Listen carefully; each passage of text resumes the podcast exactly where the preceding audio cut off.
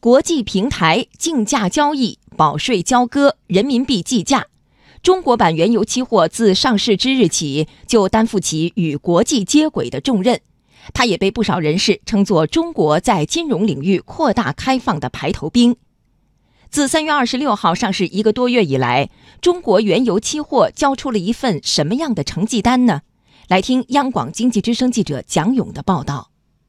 中国原油期货上市一个多月以来，交易日趋活跃，成交量稳步攀升。截至昨天下午收盘。当天成交量已经超过十一万手，换算成原油，也就是一亿一千万桶。而去年我国每天的原油进口量为八百四十万桶。中国能源网首席信息官韩小平认为。中国原油期货的表现超出外界预期，交了一份非常好的答卷。我们原来预期啊，这是一种尝试，但是这一次呢，应该说还是非常的成功。那么仅仅一个月呢，它的成交量或者它的活跃度呢，已经超出了所有人的想象。所以呢，对中国来说呢，只要我们继续坚持，那么它一定会成为一个非常大的市场。金联创副总裁、石油经济首席研究员钟健认为，中国原油期货市场从交易活跃度来看，已经趋近国际市场。期限交易量大约是八倍。我们对照一下美国农业交易所，去年的时候，他们每天的交易量大概也就是七亿桶，与全球消费量零点九六亿桶相比呢，它的期限交易量也是八倍。这表明呢，我国在原油期货开市一个月左右，国内的参与的活跃度呢，已接近了国际市场。